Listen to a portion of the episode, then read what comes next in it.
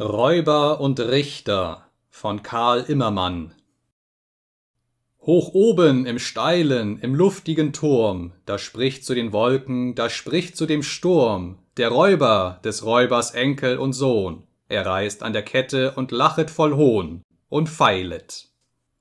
Tief unten in düsterer Stube, da schreibt der Richter dem Räuber das Urteil und bleibt noch immer in Zweifel, ob jetzo das Werk auch habe die rechte und rechtliche Stärk. Er feilet.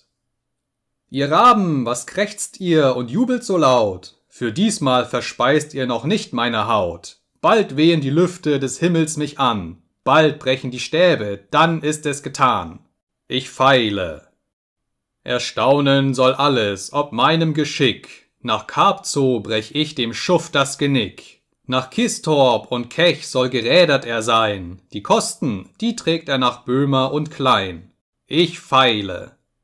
Und als nun der Richter das Urteil gemacht, da hat auch der Räuber die Sache vollbracht. Das Urteil ist fertig, der Räuber ist weg. So kamen der Räuber und Richter zum Zweck.